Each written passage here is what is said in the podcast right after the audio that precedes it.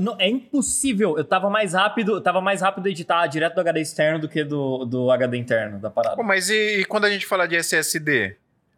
É, eu, eu, quando puder, eu, eu queria falar também. Então, o, o SSD.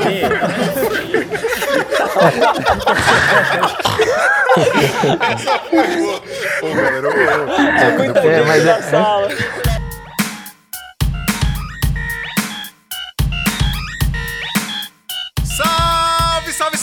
nossa querida Santinha! Bem-vindos a mais um episódio do Santa Mãe do Iso Alto, o seu podcast de audiovisual. Eu sou o Fio Rocha e hoje vai ter treta aqui, mano. O bagulho vai ser louco porque tem um lado aqui que vai defender o Premiere, tem um lado que vai defender o Final Cut. Bom, pessoal, vamos lá. Vou apresentar primeiro aqui o Team Premiere, que eu estou no time Premiere aqui. Por favor, me respeitem. O melhor software de edição do mundo. Por pouco tempo, hein, Hackintosh? Ah, então, tem uma história sobre esse bagulho aí. Vou contar, vou contar, vou contar. então, eu sou o Team Premiere, Fio Rocha. Eu tô aqui com o Adriano Fortien, também que é o Team Premiere. É eu! Primeiro sempre! e galera, participação muito especial, mais do que especial aqui, do Matheus Ferreira, lá do Brainstorm Tutoriais. E aí, Matheus? Sou eu, sou eu, sou eu. Vim aqui brigar e mostrar pra essa galera aí que Premiere é o que há, né, gente? É isso aí, isso aí. E ninguém pode contestar, ninguém pode contestar. Aí deixa eu falar aqui o outro lado, o lado negro da força, que é o lado do Final Cut, o pessoal aqui do Sala de Edição, mano. Mais uma vez, uma honra ter a galera do Sala de Edição aqui. Aliás, se você não conhece o Sala de Edição, você tá vivendo errado, sua vida não tem sentido. Procura aí o, o podcast Sala de Edição, os caras falam sobre pós-produção audiovisual, é muito top. É, então, só pra apresentar aqui pra vocês, Marcelo Ferraz. Salve, pessoal. Existe um mundo melhor e ele se chama Timeline Magnética. Rafael Costa tá aqui também do lado do Final Cut. Salve galera, tô aqui em nome de Steve Jobs, Tim Cook e Randy Billups. Fernando, Fernando da Triton Filmes tá aqui com a gente também, Team Final Cut. E aí, Fê? E aí, nesse mundo melhor, onde não tem travas no prévio e o render é muito rápido. Nossa, mano, os caras tá, tá tipo um jovem nerd mesmo, né? Fazendo as apresentações. Nossa, eu fiquei, fiquei triste aqui agora, cara. Não pensei nada, velho. Nossa. pois é. Cara, usa Apple, acho que é mais criativo que nós. Que que é isso? Foi pra finalizar aqui, o Matheus Lopes, ô Matheus. Ô, pessoal, boa noite. Eu tô aqui literalmente pra parar o carro, descer e chutar cachorro morto. Que isso, mano? Por que essa violência? Eu já queria já falar pra galera que no nosso time tá desfalcado. Nós só estamos com três, os caras estão com quatro do lado deles lá. Mas tudo bem, porque nós somos fortes, nós aguentamos aqui. É Esparta, malandro. A gente roda em dois sistemas, não tem problema. A gente roda em dois sistemas. É Mac e Windows aqui. Até botar pra renderizar. Aí não, não rola mais. Ô, Matheus, porra é essa, Matheus? Bom, pessoal, então, a gente vai continuar daqui a pouco, só vou falar os recadinhos aqui rapidão. Precisamos falar do PicPay aqui, não podemos esquecer de falar do PicPay, vocês não podem esquecer que o PicPay existe pra nos ajudar, galera, é sério. A gente tá com problemas seríssimos aí com os nossos orçamentos e tal, porque agora a gente tá com o editor, e sem o editor a gente não consegue editar os episódios pra lançar pra vocês bonitinho, igual a gente tá lançando aqui toda semana. Fala aí, Adriano. Verdade, cara. Tá saindo direitinho toda semana aqui. Pois é, cara, e muito disso graças ao Pedro aí que tá editando os episódios pra gente. A gente precisa pagar ele, porque o cara precisa pagar os boletos lá. Ninguém trabalha, ninguém trabalha só por amor, não. então, galera, ajuda a gente. Só explicar aqui mais uma vez: o PicPay é um aplicativo gratuito que você baixa pra Android ou iOS. Você vai lá no PicPay, cria a sua conta e aí você vai procurar por Santa Mãe do Iso Alto e vão ter dois planos lá. Tem um plano top e um plano topzera. Plano top você vai ajudar a gente com 5 conto, 5 conto que não vai fazer falta nenhuma pra você, mas que vai ajudar a gente demais e nós vamos agradecer imensamente este seu lindo coração maravilhoso que ficou mole e nos ajudou.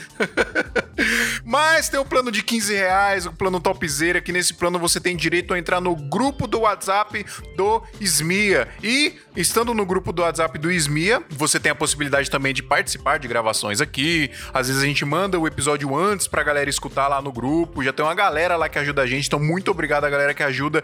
E você que ouve o podcast, você que gosta desse conteúdo de altíssima qualidade que a gente cria aqui toda semana pra vocês, ajuda a gente, galera, porque não é fácil. A gente faz isso aqui porque a gente ama muito, mas não é fácil porque tem muitos gastos e, enfim, a gente precisa muito da ajuda de vocês, de verdade. Então, ajuda nós lá no PicPay. Corre lá, baixa o aplicativo gratuitamente e se você quiser ter a possibilidade de ganhar aí o cashback de 10 reais, usa o nosso código quando você for criar a conta. O nosso código é 7RUW. 7R de rua, U de uva e W de world. Aí você coloca lá, você ganha 10 conto, nós ganhamos 10 conto, todo mundo ganha 10 conto e todo mundo fica feliz com 10 conto.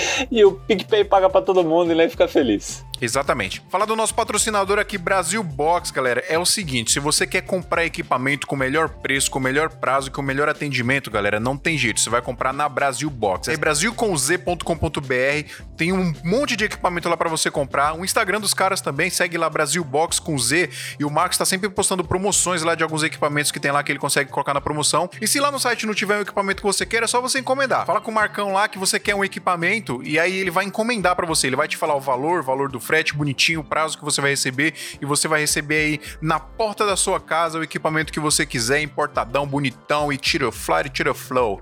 É sério, galera, o preço é muito bom, é, é melhor do que qualquer outro lugar, melhor do que Mercado Livre, melhor do que galera aqui de São Paulo que gosta de comprar na Santa Efigênia, é melhor do que lá. Vou até fazer um comentário aqui, porque semana passada eu tava correndo que nem um maluco atrás da, da Black Magic, porque minha Canon deu problema, né? Deu aquele erro 70. Aí eu falei, cara, eu preciso de uma câmera para ontem, porque eu tenho trabalho na semana e preciso correr atrás. E você tava guardando dinheiro e tava esperando para comprar BM, né? Eu tava com a grana aqui no gatilho para comprar Black Magic, falando, pô, vou segurando até cair um pouquinho mais o preço dela, mas aí não teve jeito. Tive que. Acabei comprando uma Sony que eu precisava o equipamento muito rápido. Aí pesquisei bastante, assim, da, da Black Magic, fui. É, falei com o pessoal que traz do, do Paraguai. No Paraguai tá quase 11 mil reais a Black Magic, assim, cara, absurdo, de mil, 1.300 dólares por 11 mil reais. Ridículo. Tá caro. Aí aqui no Brasil eu encontrei três pessoas que importam o produto, né? E a Brasil Box, né? Então o melhor preço de todos e a melhor prazo para trazer tá sendo o Marcos, né? Acho que é um dos únicos que conseguiu já entregar todos os pedidos que já fizeram para ele. E que o problema da Blackmagic hoje é porque ela meio que parou de fabricar, né? Ela vai começar, ela vai voltar a fabricar só agora em março, né? Então começa as entregas dia 10 de março. Em qualquer lugar que você pesquisar, eles vão prometer para você entregas após esse prazo, até na BH. Mas cara, preço, o melhor preço que tem assim que existe, eu achei foi no, no Marcos mesmo da Brasil Box, assim, sem sem mentira assim, não é só porque ele ele patrocina aqui o, o podcast não, é porque o cara é bom mesmo. É, na verdade eu queria até deixar um adendo aqui, galera, que é, Brasil Box, o Marcos lá da Brasil Box, é, ajuda a gente bastante aqui com podcast e a gente não, não divulga ele aqui só por isso não, tá, galera? Porque se o serviço fosse ruim, a gente não ia nem aceitar. A gente fala, não, desculpa, tá? A gente não pode divulgar um negócio desse pros nossos ouvintes, né? Tem que, tem, a gente procura ter uma, uma confiança aqui para passar.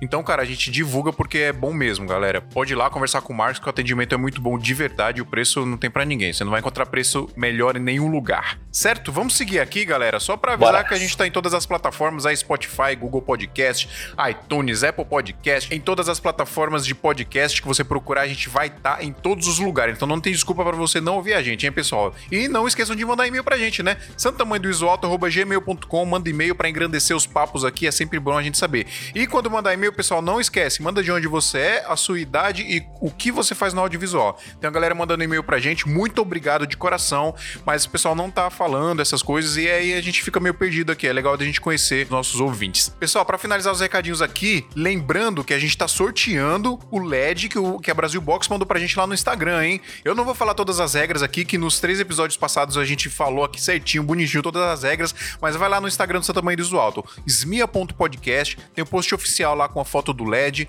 LED Aperture Amaran, LED top demais, e aí tem as regras todas bonitinhas lá na descrição, tá, pessoal? Mas só para resumir aqui, você só precisa seguir a gente, marcar três amigos envolvidos com audiovisual. Tem umas particularidades aí, algumas exigências, mas tá tudo descrito bonitinho lá. Se você ainda não se inscreveu lá no sorteio, pessoal, se você ainda não tá participando, você tá perdendo, hein? Outra coisa, pessoal, você marcando o pessoal lá no post, as três pessoas que vocês vão marcar para participar do sorteio, isso é legal para divulgar o nosso Instagram, tá, pessoal? Para divulgar o nosso Instagram, quanto mais gente ouvindo, mais a gente cresce e mais a palavra da Santinha é espalhada, certo? Certinho. Pessoal, a gente vai ler os e-mails agora e se você não quiser ouvir os e-mails, quiser pular, se você é vacilão e quer perder a leitura de e-mail, que a gente fala um monte de bagulho da hora, você pode pular, é só pular pro, pro o tempo que o robozinho tá falando aí pra vocês. 25 minutos e 10. Eu estou sentindo uma treta!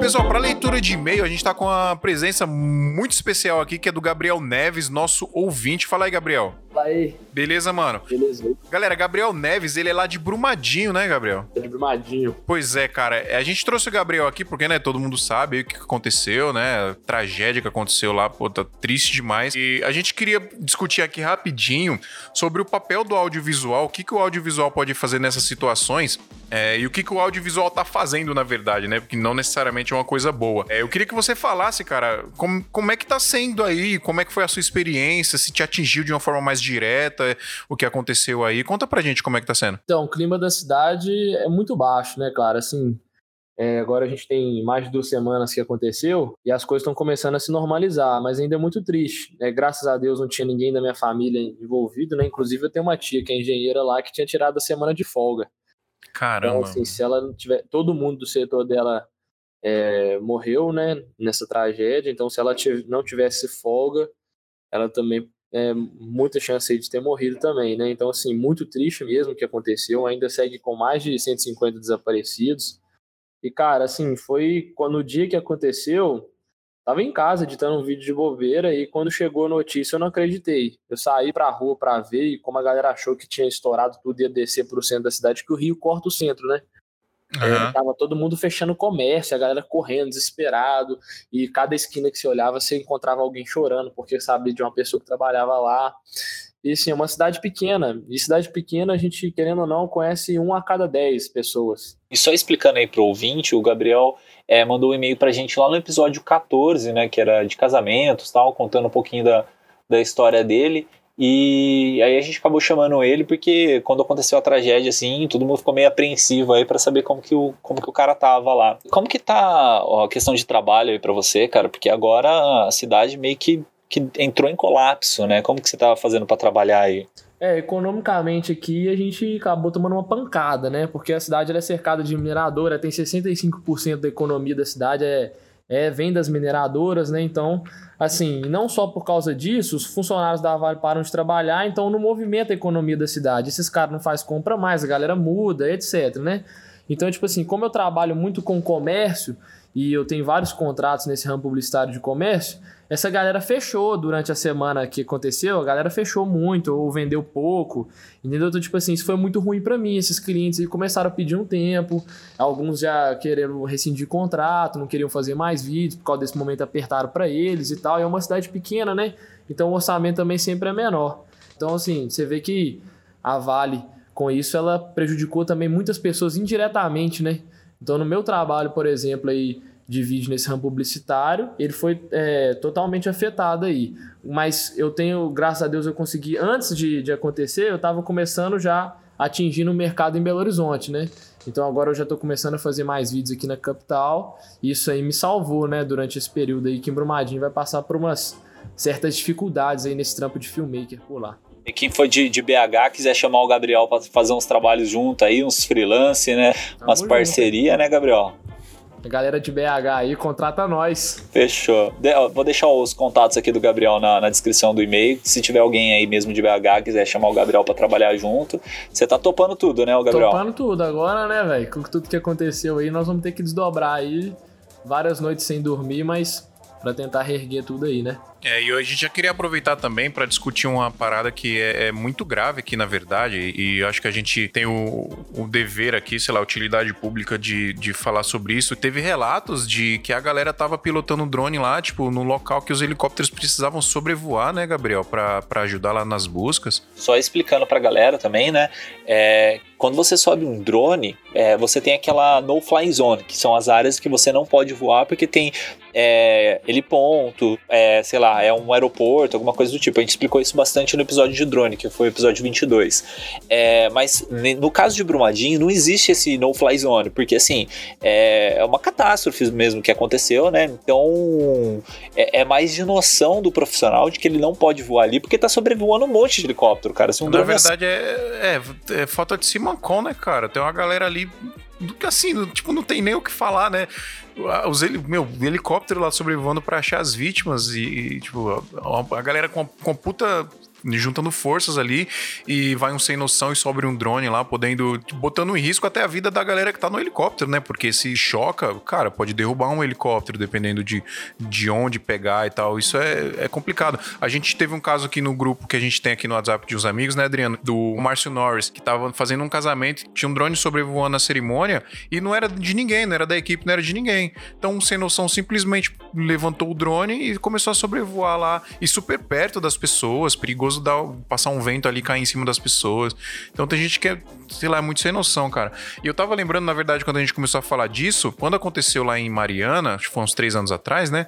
É, eu vi um cara no grupos que eu participava no Facebook, não lembro se o audiovisual arte do Pedro já existia, que o cara ele tava fazendo um documentário. O cara ele, ele era videomaker, trabalhava com vídeo, então ele pegou a câmera na mão e foi lá e ficou fazendo um documentário, tipo, mas o, o esquema que ele tava fazendo era diferente, ele não tava fazendo de uma forma irresponsável, ele tava mostrando o que, que tava acontecendo, né, pegando as paradas meio que pra para documentar mesmo o que estava acontecendo ali, mostrar para as pessoas. E o legal é que ele falava, quem puder ajudar, e deixava telefone lá de umas instituições que estavam ajudando. Isso talvez seria um, um, jeito certo de você usar o audiovisual para ajudar, né? Ao invés de ficar atrapalhando as pessoas com sobrevoando o drone. Sei lá, é meio complicado isso, né? Ah, tem que ter um pouco de sensibilidade. Tô googando aqui, eu coloquei é, drone brumadinho. Aí tá o primeiro site aqui do G1. Já foram duas pessoas presas por usar drone na área de tragédia em Brumadinho. E teve o caso do fotógrafo também, né, Gabriel? Que que, a gente estava comentando lá do, das fotos para uma empresa de acho que de maquiagem, não sei de que, que era o produto cosméticos tal, que ele acabou pegando um, um casal com, com, uma criança e tirou umas fotos na lama para fazer apoio a Brumadinho, mas cara, eu acho que Ah, eu vi isso aí, cara. Eles fizeram, eles fizeram um editorial meio que aproveit... Meu Deus, eu vi isso no Facebook, a galera escorraçando, velho. Cara, pesado, porque tipo assim, como essas pessoas assim que estão por fora, igual teve alguns casos também na galera que na internet que fez algumas piadas e tal, tipo assim, é muito descontextualizado porque é uma pessoa que não sabe, não perdeu ninguém na tragédia, né? Então é muito fácil fazer isso. Então, eu acho que pra galera, nesse caso aí, que era como uma parada muito comercial, tem que ter muito cuidado no que vai usar, no que vai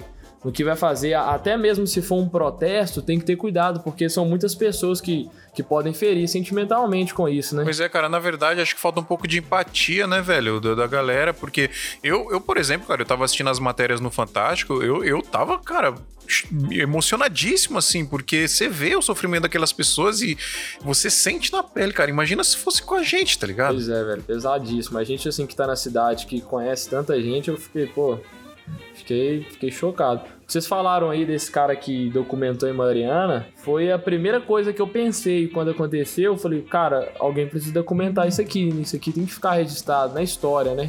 Daí eu fui e, e, e, tentei correr atrás disso aí, mas eu tava também tão desesperado e querendo ajudar da forma que fosse possível as pessoas que eu conhecia, que, que eu acabei largando. E no, no dia seguinte, no sábado, aconteceu na sexta, né? Então no sábado, o que eu vi de, de, de câmera nos pontos de, de abastecimento, de ajuda, cara, tinha gente do mundo inteiro, velho. Tinha gente do mundo inteiro gravando, uma porrada de filmmaker que tava só documentando. Então aí eu larguei essa ideia e quis, como um habitante da cidade, que conhece tanta gente, eu só me preocupei em ajudar no trabalho voluntário. É, diferente do que aconteceu em Mariana, é claro que não é, é, é diminuindo lá né? que teve. É, e também lá teve 19 mortes. Em Brumadinho nós tivemos quase 400 contando com os desaparecidos, né? Então eu acho que isso aí movimentou mais o olhar do mundo, né? Então veio gente do mundo inteiro para documentar isso. E aí, no caso, eu não, eu não, não quis entrar nessa, né? Eu preferi ajudar no trabalho voluntário e tudo mais aí para ajudar a reerguer a cidade, né? Ah, tá certo. Então vamos ficar aí com essa reflexão, galera da audiovisual. Eu tenho certeza que todos os nossos ouvintes aqui, né, pensariam nisso, né? No, a galera aqui é muito da hora, mas enfim, se vamos, vamos passar para frente essa mensagem, né, galera, de ajudar, né, usar a nossa profissão pro para ajudar para o bem, né? E não para atrapalhar as pessoas. Acho que a gente tem que pensar sempre nisso. É, e a galera do audiovisual é, é, legal. Aqui no podcast, nos grupos do Facebook, do WhatsApp, você vê que a galera tá sempre se ajudando. Então, acho que esse sentimento é geral. Essa galera meio sem noção é a exceção. Mas infelizmente eles existem. A gente precisa passar essa mensagem aí para frente, certo? Bom, vamos, vamos ler o e-mail aqui. Ó, e-mail do Wendel. Quer ler, Gabriel? Pode mandar? Pode, manda aí. E-mail aí do nosso amigo Thales Machado. Vamos lá. Olá, sou fã do podcast desde o primeiro episódio e rezo diariamente pra Santinha não falhar com os apps semanais. Ajuda nós no PicPay que não falha, não. no episódio 24, alguém comentou sobre filtro ND. Teria como indi- indicar algum? Gosto muito de bokeh, que é o, entre aspas, o desfoque. E por isso comprei um kit de 3 por 130 reais. Mas deixaram as minhas imagens meio embaçadas. E aí, Phil? Eu não manjo muito de filtro ND, acho que o Adriano ma- manja mais do que eu. Mas assim, o filtro ND ele sempre vai é, degradar um pouco a qualidade da lente, porque é, uma lente boa, uma lente de qualidade, ela tem um material óptico dentro dela, de vidro, de boa qualidade também. E aí você tá colocando mais um vidro lá na frente. Então, o problema que ele tá falando que ficou embaçado as imagens dele, possivelmente ele tá usando um filtro ND assim, daqueles bem baratinhos mesmo, tá? Porque é isso que você falou, assim, quanto mais elementos você tá colocando na frente da lente, é, mais você tá, tá degradando a imagem, né? Assim, não tem como melhorar a qualidade da imagem colocando um vidro a mais. Das marcas assim que eu conheço, as que eu indico é a Tiffen e a BW. Tá, são as duas que eu conheço. O pessoal indica bastante a, a Roya e a Raída, só que eu não conheço, tá? Então é difícil eu, eu comentar. Um negócio que eu reparei aqui, Adriano, é porque ele disse que comprou um kit com 3 por 130 reais. Isso eu já achei estranho, porque eu comprei um, um ND variável há um tempo atrás, e só no ND, é porque ele é variável, então é um pouco mais caro, né? Sim. Mas é, quando eu comprei, acho que eu paguei 270 reais, cara, só no filtro. É que vai da marca, né? Tipo, você pega aqueles da é, Fodiga, Fotiga, sei lá como que pronuncia a marca, que é aquela chinesinha lá, é bem baratinho mesmo os filtros deles. Mas assim, eu, eu não indico, cara, se for pra comprar filtro baratinho, não compra. É melhor você aumentar a velocidade da câmera e tal, você, você tem outras é, possibilidades ali, ou tentar é, abafar a quantidade de luz que tá entrando no local, do que você colocar um filtro ND que é ruim. Mano, eu particularmente, quando eu, quando eu preciso abrir muito o, a íris da lente pra ter o desfoque e tá muito sol, muito claro, eu meto o shutter lá em 4000, tô nem aí, velho.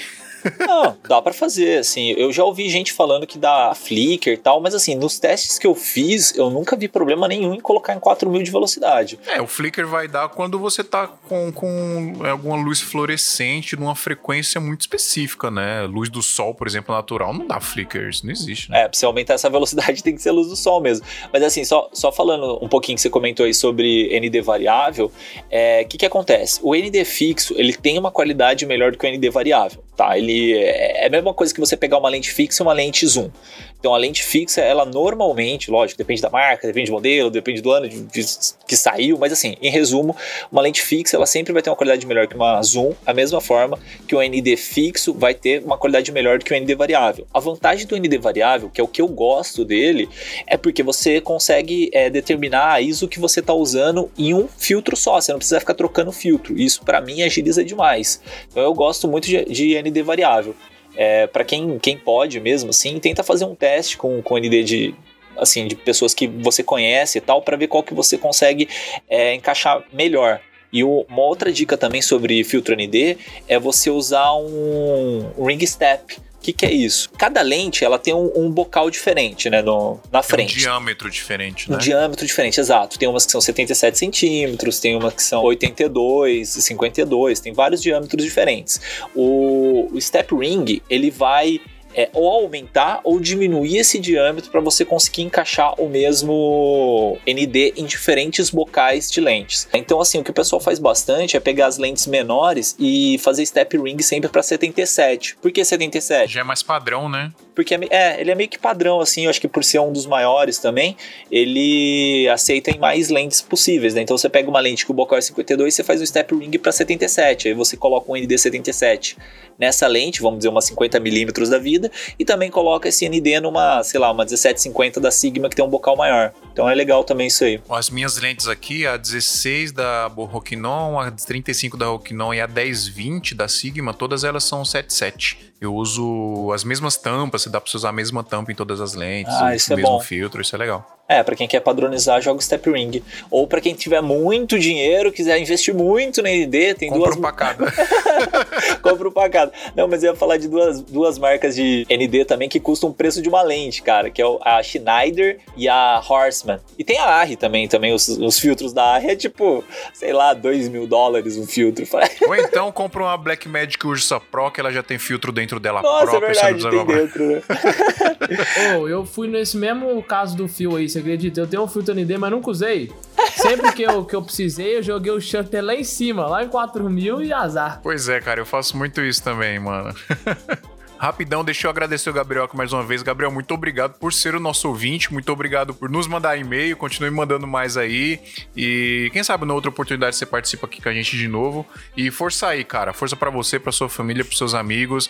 E assim, vamos esperar que mude alguma coisa aí, né, pra esse tipo de merda aí não acontecer mais. Claro, tamo junto, muito obrigado mesmo. É uma honra pra mim estar participando aqui. E eu escuto desde o primeiro, né? Então, tipo assim, fiquei muito feliz de receber o convite. E tamo aí sempre aí. Se precisar, nós tamo aí na área. Obrigado, mano, tamo Fechou. junto. É isso então, mano, bora pra pauta? Bora pra pauta.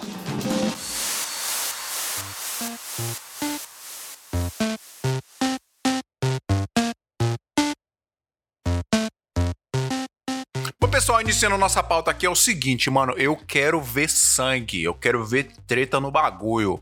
Que eu sou do tabuão, tá ligado? Eu queria começar primeiro falando sobre os sistemas operacionais. Sistema operacional é o seguinte: pra quem não sabe, o Final Cut só funciona no macOS. E, ó, nessa aí eu já posso dizer que o Premiere ganha, porque o Premiere funciona no Windows e no macOS. Isso é uma vantagem, com certeza. Aí, tá vendo? O próprio cara lá do outro lado tá concordando, rapaz. Pois é, já começou Tá bem, pô. Começamos bem. Liga o microfone do Marcelo aí. Eu tô da paz, eu tô da paz aqui hoje. Eu queria só fazer uma pequena correção. Você falou que funciona nos dois sistemas. Eu diria que não funciona nos dois, nos dois sistemas. Bom, então, ó, o, o Final Cut ele, ele funciona apenas no macOS, obviamente, que ele é mais ele é otimizado pro sistema pro sistema Apple, né? Tem alguma particularidade assim que vocês querem falar sobre isso? É, só essa questão realmente. é, Isso, isso que você tá falando de ser otimizado, ele consegue usar mais recursos, pelo que eu sei, do que outros, do que outros programas de edição, né?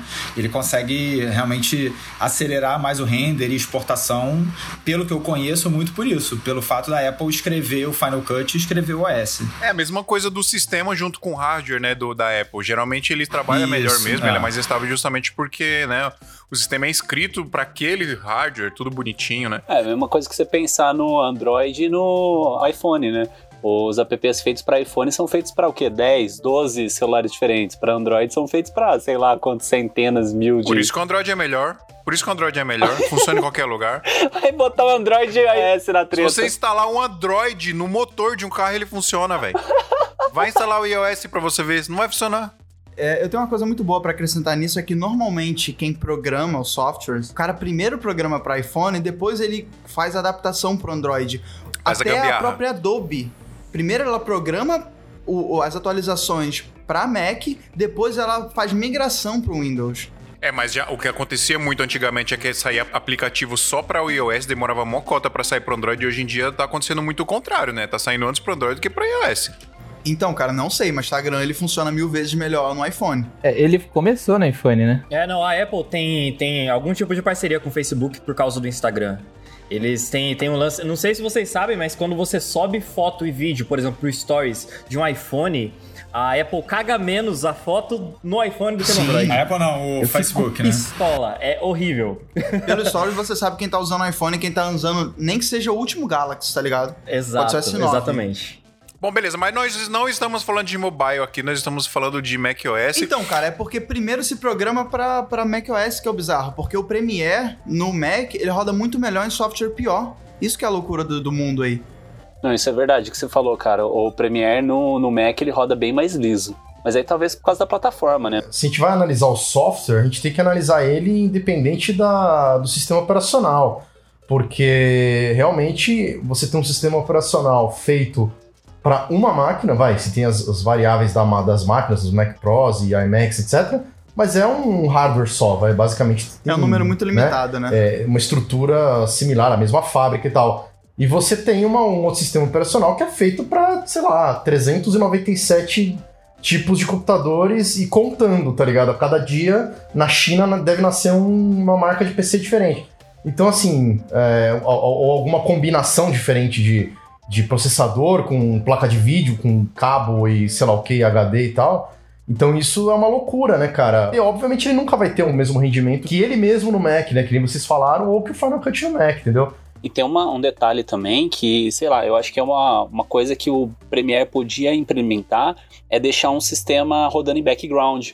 Que é o que acontece com o Nuke, por exemplo. Eu fazia composição em Nuke, e o que acontece? Se o software travar do Nuke, tem uma aplicação rodando em background que é tipo um DOS. Aí você abre o Nuke de novo, ele tá com o seu projeto tudo do mesmo ponto que você parou. Isso é uma coisa legal pra caramba que tem, cara. Só conheço no Nuke, não sei se outros softwares têm isso também. Eu acho que a Apple meio que tenta solucionar isso, pelo menos no caso do Final Cut, que eu conheço mais, indo pelo caminho do próprio programa, né? Porque o Final, a cada movimento que você faz, ele salva.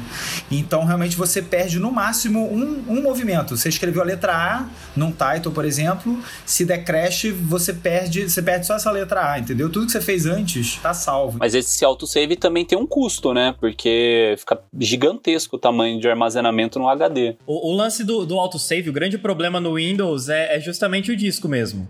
Eles evitam eh, deixar uma frequência alta por causa tanto de armazenamento quanto de velocidade de disco, saca? Então, mas como a Apple controla normalmente o hardware, ela faz as coisas de acordo com o que ela sabe. Então, esse autosave ele não era tão bruto até 2011. Depois dos retinas, eles sabem que tem muito mais SSD rodando do que qualquer HD. Então, eles começaram a empurrar coisa que o sistema que tinha HD, filho, praticamente não funciona. O Final tava editando agora de um HD normal e tipo, tu vê, tu dá um scroll e você consegue ver a waveform carregando, assim, de lento que fica. Porque ele tá pensando que ele, ele precisa ali de um SSD. A parada é feita para funcionar dessa forma porque eles sabem que praticamente todos os Macs agora são SSD. Né? Vou jogar contra um pouco aqui. O, o que eu acho ruim no, no, no, sistema Mac, no Final, é que você sempre tem que ter, que o Matheus falou, você tem que estar tá sempre trabalhando é, na mais alta configuração.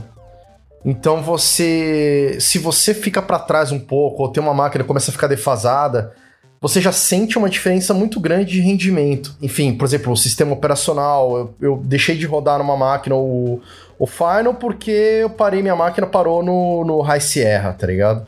Então, assim, é, isso é um pouco desagradável. Mas ao mesmo tempo você sempre tá garantido na mais alta performance, tipo, de edição da vida, tá ligado? O problema é esse, é porque é, parte-se do pressuposto que você é, tem condição de ter uma máquina e tem condição de ter um, de fazer um investimento, né? É, e aí a gente cai naquele problema de nós estarmos vivendo no Brasil, sermos brasileiros de terceiro mundo e ficar sofrendo com preço de máquina, de imposto e de importação, tá ligado? Pois é, Rafa, falando dessa parada de preço, eu queria já é, entrar no tópico aqui de configuração do computador, porque para você rodar no, um Premiere no Windows com o desempenho que você roda o Final Cut no, no Mac OS, por exemplo, o preço sai elas por elas, às vezes o Windows sai até mais barato. Esse é um ponto bacana falar de, de valor de equipamento, que normalmente é uma discussão que vai longe, né? Mas é exatamente o que você falou. Para você conseguir o mesmo desempenho que você consegue num Mac com uma configuração baixa, vamos colocar um i5, é, sei lá, 2.0 com 8 de RAM, você consegue ter um desempenho bacana, né? E para você ter esse mesmo desempenho no Premiere, você precisa ter uma máquina com, com uma placa de vídeo bem superior e tal. É, se você meio coloca na balança, talvez fique um pouquinho mais caro o Mac.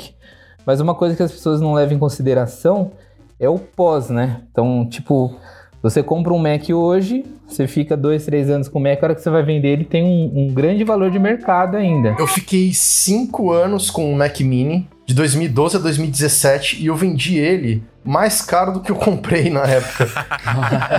é praticamente um investimento imobiliário. investimento, é. Não, tudo bem, vai. É, é, que o dólar dobrou nesse tempo todo, enfim, tiveram diversos fatores, mas assim. Mas você coloca é, esse, esse investimento na balança, vamos supor que você vai ficar três anos com a máquina.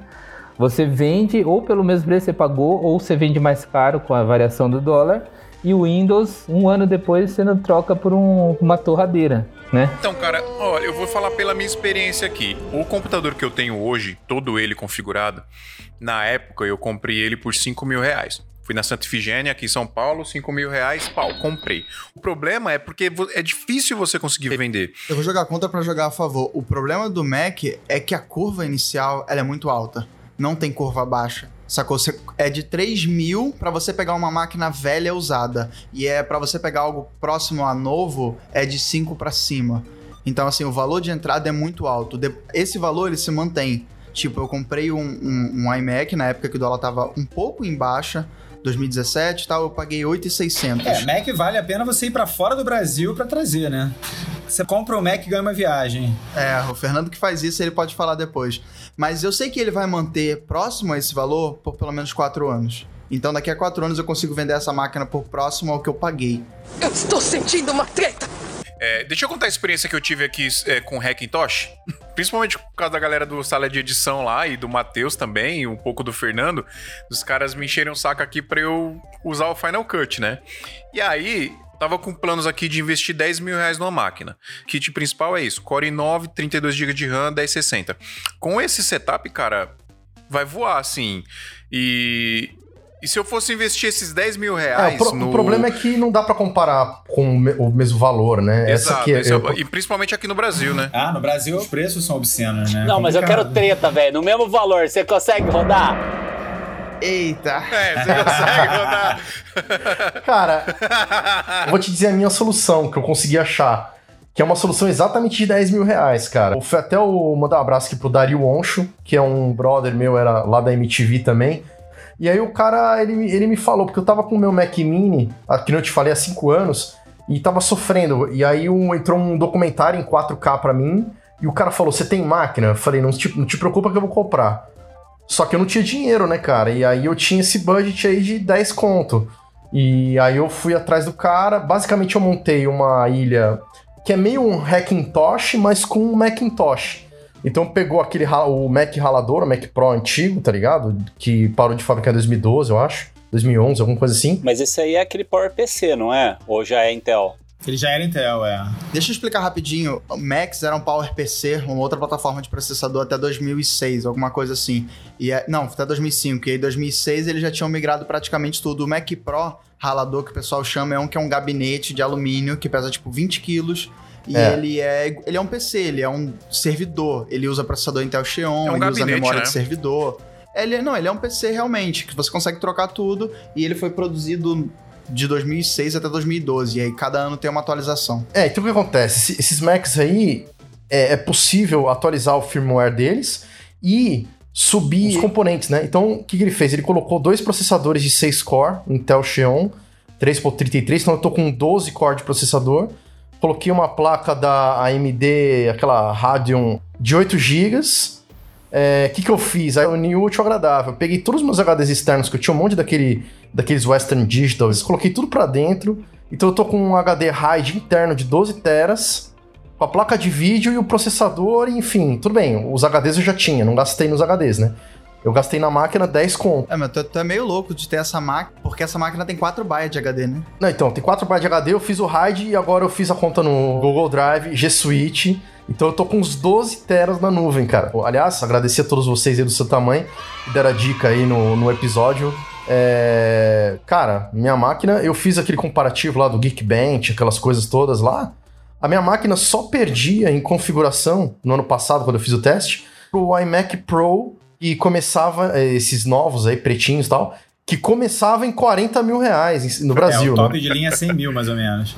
A gente tem uma leva nova também aí do, dos, dos Mac Minis, né? Eu não sei, assim, eu tô olhando até que os preços que o Phil falou de 10 mil reais. Tem um Mac Mini de, de é, 3 GHz é, com 6 núcleos. Ele tá é, 9.400 reais. E, e o mais da hora é que tem um lance agora que você consegue somar os, os, os Mac Minis. É, você pode fazer o farm, né? Alguns anos atrás, eu tava mudando de casa, eu tinha um Mac Pro igual o Rafa aí, só que não dava mais porque eu precisava de portabilidade. Eu vendi meu Mac Pro, que era 1.1 com dois processadores, uma GTX 580, 16 GB de RAM. E comprou sua casa nova. Deu entrada, né? Não, e tem um esquema de você, você usar a placa de vídeo lá da Blackmagic, né? Isso. Tem a eGPU externa, né? Gente, assim, honestamente, o, o, Mac Mini não é uma máquina legal pro Brasil, gente. Desculpa, não é. A GPU é muito caro, é muito mais fácil você ter uma máquina com a GPU interna, não faz sentido. Acho que nem, nem vale muito a pena entrar nesse assunto. Matheus, sabe qual que é a máquina legal pro Brasil? Ah, É o Windows, rapaz. Eu vou botar aqui uma. Não, uma é- Hahaha, tô de zoeira. É que o editor é tinha Adobe também. Uma, uma parada que, que, eu, que eu percebi, assim, que pouca gente tocou nesse assunto, que é, que é igual, é uma coisa geral do mercado, assim, que a galera só foca em processador, placa de vídeo, processador, placa de vídeo, quando lá pensa memória RAM. Só que tem uma parada que faz toda a diferença que eu descobri do pior jeito possível, que é disco, velho. Isso que o Rafa tava falando, que ele fez Sim. o lance do, do, do RAID e tal. Cara, Exatamente. é essencial fazer isso. Você trabalha com, com edição, velho. É essencial. E aí fica até uma dica pra galera que, que quer saber, tipo, pô, mas será que meu disco é bom e tal? Tem um, um software gratuito da Blackmagic, que é o Blackmagic Disk Speed Test. Cara, melhor coisa que você faz. Tem pra Windows também? Tem, pra, pra Windows, pra Mac, você roda lá. E, e, e ele te mostra, tipo, ó, dá pra rodar isso, dá pra, não dá pra rodar isso e já era, saca? E a galera não, não percebe. Ó, uma coisa que é bem interessante que eu vejo a galera sempre reclamar de Mac é que cada versão de novos MacBooks e tal, é, praticamente não tem alteração em processador e nem em placa de vídeo. E pelos testes que eu faço aqui, é exatamente isso aí. O que muda é o SSD. Eu tinha um MacBook Pro 2012, eu fiz esse disk teste aí, ele batia tipo no máximo 600. Esse novo que eu tô agora, o 2017, é, ele bate 2.600 Uou. de, de velocidade. É 2 Então, assim, GB e. Caralho. Não, e é, é louco que aqui no Brasil ah, chegaram esses SSDs super baratos aí de 250 pila e tal. Só que a velocidade de leitura e gravação é ridícula. É a velocidade que os caras na gringa usam em, em SSD portátil, saca? Então aí muita, muita gente acha que, que, que comprar um SSD desses vai fazer diferença, saca? Mas não, não observa velocidade de gravação, velocidade de leitura, essas coisas, tá? Mas vamos voltar pra treta aqui, velho. Ó, vamos falar de preço. Bom, beleza. É, quanto custa a assinatura é, só de um software da, da Adobe? Só, o, só um software, 71 reais. Ah, cara, eu eu já vou interromper aqui, mano. Eu acho uma. Mano, eu acho muito ridículo essa parada de pagar mensalidade pra, pra software, cara, de boa. O, o Final tá 1099, que era 299 dólares. 299 dólares. Isso aí, na verdade, eu não vou nem defender o Premiere, porque realmente, como o Rafa falou, é ridículo você pagar mensalidade de software. É, eu pago aqui 175 reais por mês em todos, né? Mas é o pacote Adobe. Eu acho meio engraçado porque eles fazem parecer que tu tá pagando por um monte de software, só que, tipo, ninguém usa os 30 softwares que tem, cara. Essa questão de pagar um preço só no Final Cut, eu acho que, tipo assim, deveria seguir isso pra Adobe também. Adobe era assim, até o CS6. Só que assim, era 3 mil reais, 4 mil reais, não lembro os valores. Era, a curva de, de- sempre foi alta. Então, quando ela entrou com esse negócio de, de você pagar mensalmente, eu não lembro agora quanto que era, acho que era se- 60, 70 reais todos os softwares. Caraca, eu paguei, mano. O pacote de fotografia custava 20 É, reais, se eu não me era um engano. valor o- bem Era baixo. o Photoshop e o Lightroom. Eu paguei 66 o primeiro mês, Adriano. Assim, tipo, era um preço bem ok, só que ele foi subindo muito alto. Aí tá 175 reais agora por mês. Aí eu já recebi um e-mail que vai subir, cara. Vai subir, acho que pra, pra quanto que vai subir, ô, Matheus? Eu acho que é 215, se eu não tô enganado. É, então, aí começa a inviabilizar. Dá, lógico, pra você comprar só o Premiere, que eu acho que é 71 reais, ou comprar só o pacote de foto, que é 35. Mas aí tu precisa do After pra um negócio.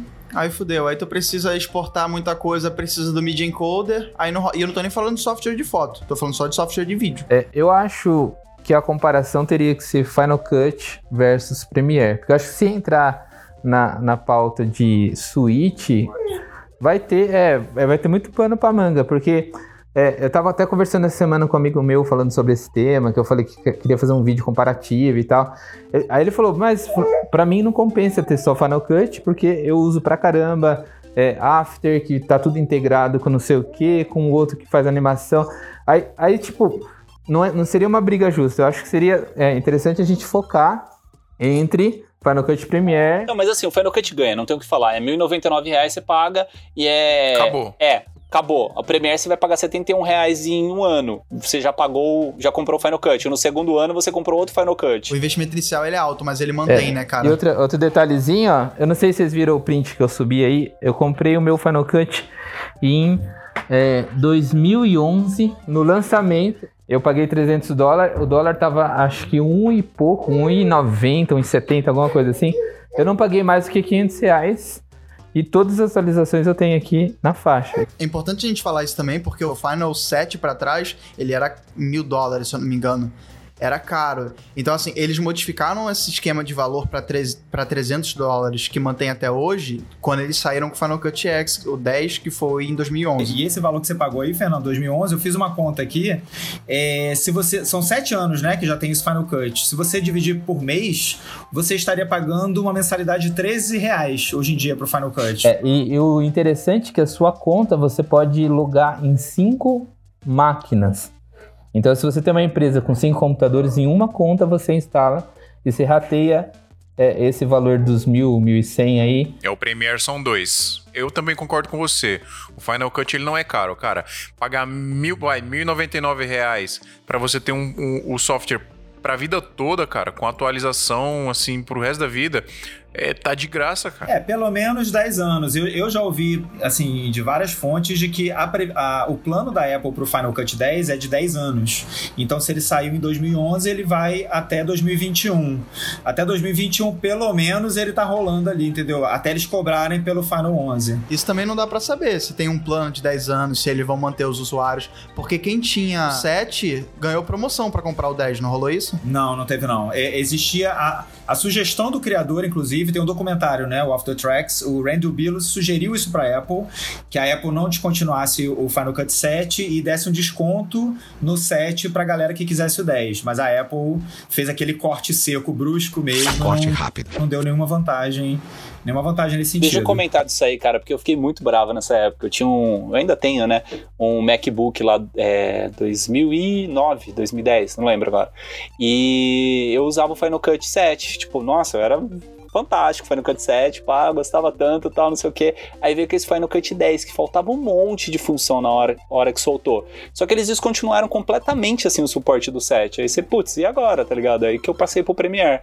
Porque o Premiere, assim, a história dele, né? Que os caras começaram a, a desenvolver o, o, Premiere, aí os, os engenheiros lá que estavam desenvolvendo saíram fora, foram pra Apple e desenvolveram o, o, Final Cut igualzinho, não é? Não é isso aí? É o Randy Billups, Se né? a gente tem um ponto de convergência aqui, é o Randy Billups, que foi o cara que programou o primeiro Premiere, que era um projeto assim, tipo, beta, super beta, inclusive tem vídeos na internet de um cara editando no primeiro Premiere num Mac da época e tal, é muito foda.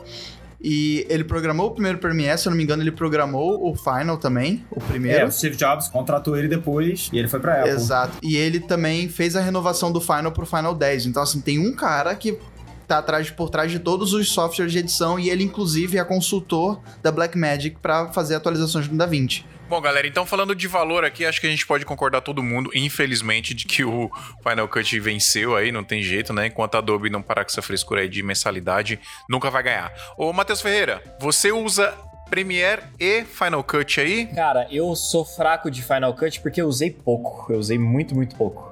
Eu usei só enquanto eu tava na, no período da faculdade. Foi bem. Ixi, um, um, período breve, assim. Muita coisa que, que eu poderia falar contra o Final Cut seria puramente baseado no meu preconceito. Eu não acho muito justo. eu também. não, mas eu usei, eu usei, ó, usei uma semana aqui. Tentei usar uma semana o Final Cut. E na verdade, o que, que aconteceu aqui comigo? De tantos caras falar tal, eu tava naquela dúvida se eu comprava o iMac, se eu fazia o upgrade no computador. O que, que eu fiz? Fiz o Hackintosh. Instalei o sistema da Apple aqui no meu computador para testar. Beleza. É, o sistema da Apple eu já conhecia um pouco, a minha sócia tinha um, um MacBook, então eu usava bastante o dela. É, mas eu não gostava. Eu, eu, simplesmente não gostava. Mas muito porque eu não era acostumado com os atalhos, o jeito. Enfim, o sistema é um sistema diferente, você tem que pensar diferente, não tem jeito. Eu usei o Windows a minha vida toda. Então eu não gostava. Só que é, quando eu instalei aqui, eu instalei. Meu, na, na, minha cabeça eu tava, eu vou gostar, eu vou aprender e eu vou usar esse sistema pro resto da minha vida. Do mesmo jeito o Final Cut. Eu vou instalar o Final Cut e vou usar o Final Cut pro resto da minha vida. Só que o que aconteceu? Na verdade, não é que o sistema é ruim ou que o Final Cut seja ruim e etc. Não. É porque na minha cabeça, cara, a memória muscular da minha mão para os atalhos das paradas, o jeito que eu mexo com a, com a parada, já tá tão enraizado no Premiere e no Windows que eu não consegui, cara. Não foi, sacou? Chegou uma hora que eu, puta, cara, tá bugando meu cérebro e tipo. E, depois, e eu percebi também que os dois fazem exatamente a mesma coisa, só que de formas diferentes. Então eu não, eu, eu não vi muito sentido em mudar, sacou? É, não porque é ruim, etc, nada. Eu não vi sentido em mudar porque, sinceramente, a galera fala. Aí vamos falar de desempenho, vai. A galera fala que o Final Cut é, tem mais desempenho que o Premiere e tal. Eu fiz alguns testes aqui, pelo menos na, no meu computador, na minha configuração aqui. Eu não sei até que ponto o Hackintosh usa todo o desempenho, etc. Isso aí é, é questionável. Mas, na boa, sinceramente, Mesma coisa, cara. Só são formas diferentes de fazer, atalhos diferentes de usar. Eu não senti diferença nenhuma. Eu queria saber de vocês, quem aí teve experiência com os dois para falar assim, não só com a parada do preconceito. Eu tive. Mas você, você, você é fanboy, Matheus. Totalmente. Pô, velho, aí é complicado. Cara, uh, eu tenho um ponto assim, eu, a gente fala muito de configuração e de tudo aí, né? Eu já editei, eu comecei editando em Premiere em 2006 e aí depois pulei pro Final, que vieram o Final 4, 5, sei lá, enfim, foi no Final e continuei no Final. Já editei em Avid, então assim, editei nos quatro, vai Premiere, Final 7, Final 10 e Avid. E, edito atualmente nos quatro, assim, depende do trabalho que eu faço. Em todas as casas que eu vou, emissoras e tal, eu sempre encontro máquinas nível excelente, assim. É, e aí a minha pergunta para vocês, independente do custo de, de ter que montar a máquina, vamos supor que você é chamado para trabalhar, o cara fala assim, ó, fala que nem o Dojo Vasconcelos lá falou que na Globo rolou lá, o cara virou para ele e falou qual software você quer editar. E aí esse para mim é o diferencial, entendeu? É, tudo bem que tudo, todo o resto tem que se levar em consideração, eu concordo. Mas uh, eu tento fazer, pelo menos quando eu monto minha máquina, que eu só montei Final Cut, mas assim, a minha ideia é, eu preciso fazer com que a máquina suma. Eu não posso lembrar que eu tô numa máquina, não posso lembrar que eu tô no sistema operacional e que eu tô usando um software. Entendeu? Que nem o Phil falou aí. No fim, ele tá tão rápido no negócio que para ele o Premiere é o. Entendeu? Ele pensa o negócio acontece, cara. Então, para mim, o Final, eu defendo muito o Final por conta disso. Porque ele me fez ter uma velocidade e, e, uma ligação. Até um amigo uma vez me disse isso, assim. Eu, eu tenho um lance que eu, eu, eu consigo ligar meu cérebro com a minha mão ali, saca? E, e tipo, não, não, não, posso ter interferência, sacou? Eu não posso ter, ter que fuçar um botão. É, e, e, digo mais, assim, tem que ter o mínimo de botão possível para eu executar aquela mesma coisa, sacou? Então, Rafa, mas eu, eu queria até perguntar para você, sem os fanboyismo do Matheus Lopes, você não acha que, que isso que tá acontecendo aí com você, tudo que você tá falando, que você tem, cara, é, você pensa, seu cérebro tá conectado ali com a sua mão que já vai. Puta, é, é, um, é, uma, é praticamente uma simbiose com o software. Eu tenho isso com o Premiere também, sacou? Então, é isso, cara. Se você tem com o Premiere, é que tudo bem, eu tô apaziguando aqui o motivo e, e a ideia aqui é a gente tretar, né? Mas assim, eu super defendo, cara. Se você tá confortável, nem todo mundo pensa igual, tá ligado? Mas essa parada da prática, eu acho que ela manda tudo, porque, honestamente, o tempo de render de meia hora, uma hora de um projeto não te atrasa tanto, igual o tempo que a gente fica para pensar nas decisões que a gente tá tomando.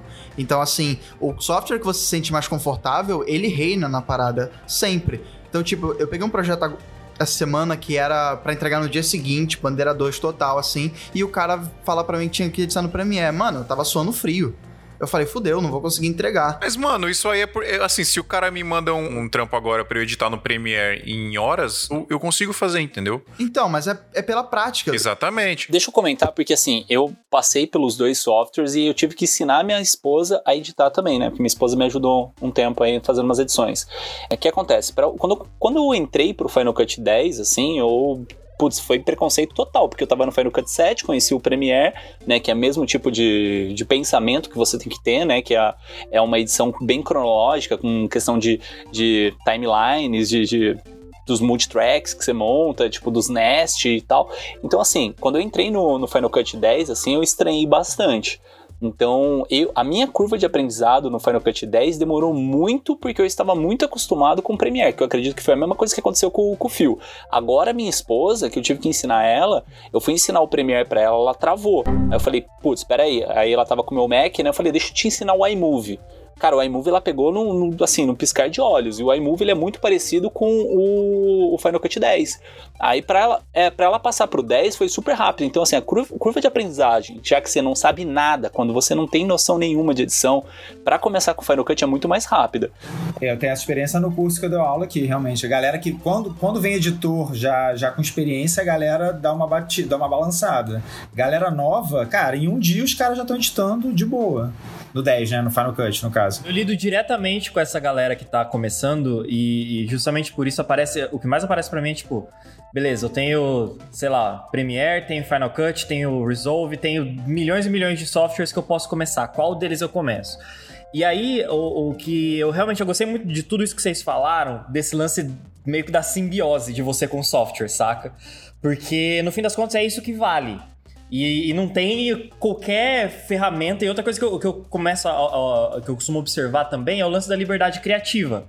Se a ferramenta que você está usando não te dá a liberdade que você precisa para criar, para realizar o teu trampo, não vale a pena você ficar ali dentro. Ou se ela te atrapalha a desenvolver aquilo que você está pensando, como é o caso que vocês disseram aí, tipo, é, sair de um software e ir pro outro e chegar lá, chegar lá e travar, isso também não, não funciona, saca? Então acho que essas duas coisas para mim são, são essenciais, essa simbiose e esse, e esse lance da liberdade. Então, até tava curioso, Matheus, eu queria ouvir de você, porque eu, eu dou, vira e mexe, eu dou uma fuçada no, no canal, acompanho o canal do Instagram lá do Brainstorm e tal, e, e eu, eu fiquei curioso porque você posta e vocês fazem poucas coisas de Final, né? Pois é, cara, e na realidade isso? a gente não tem nada de Final porque a gente não encontrou uma forma de trazer Final pro, pro nosso canal ainda. Opa, vamos conversar, vamos conversar, Matheus. pois é, exatamente. Eu acho, achei, achei incrível esse convite aqui porque já, já temos uma, uma ponte legal aí. Mas é realmente isso, não é, não é por questão de tipo, ah, um software que, que não agrada, sei lá, não, não tem nada a ver com isso. É mais porque realmente aqui interno a gente não consegue, saca? Saca? É porque tem essa questão também que o público inicial, né, que, que não tem, vamos dizer assim, não tem um investimento muito alto para entrar profissionalmente na área, para ele comprar um Windows é muito mais barato. Exato, exatamente. Cara, mas tem muita gente que começa com Mac já, cara. Eu sei porque eu dei muito tempo aula é, particular, assim como o Marcelo também dá. É, hoje em dia eu dou, não dou quase nada, porque, enfim, o YouTube e o Brainstorm me... Acabei com o trabalho da galera. me deixou sem emprego, roubou meus alunos. o ponto é, existe ainda um mercado muito grande, saca? Mas é. E, e, quantos que a gente vê, cara? Tem Mac, mas tá usando Premiere. Um monte de gente tem Mac e usa Premiere é Mac. verdade. É o software padrão. Normalmente tem mais conteúdo. É, o acesso em português é muito complicado, né? Eu até depois vou fazer o jabá do, do meu canal, mas, mas fala, fala. Exatamente, falando Final Cut, um ótimo canal aí, eu, eu atesto. mas enfim, eu acho que é muito mais por causa da tal da lambança que repercute até hoje, né? De 2011, do lançamento e tal, dessa coisa que vocês falaram aí de falta de suporte e tal, do que propriamente dito pela qualidade do software, entendeu? Porque a gente foi lá pro, pro Summit lá do, do Final Cut lá no, em Cupertino, e lá a realidade é meio que invertida, entendeu? E, mas por conta também tem essa coisa do, do, do, do acesso, tal, eles estão mais perto da informação. Eles... É, especialmente na Europa, né? Pelo que a gente viu ali, né? É, o Final 10 é muito forte na Europa. É, o, o Felipe tem falado bastante com a gente também. Mas enfim, eu, eu fiquei curioso mesmo, cara, porque não só o Brainstorm, mas tem outros. É, o Ozzy, se eu não me engano, também, o canal de treinamento. Fala Ozzy, isso. Uh, a gente fez esse teste, né? O, o, Marcelo, na real, é o primeiro canal, acho que, de Final Cut, é do Marcelo Ferraz aí, o Falando Final Cut. E, e o do Felipe Baez, que tá lá na República Tcheca, que fala lá no, no sala de edição também, ele é um colaborador.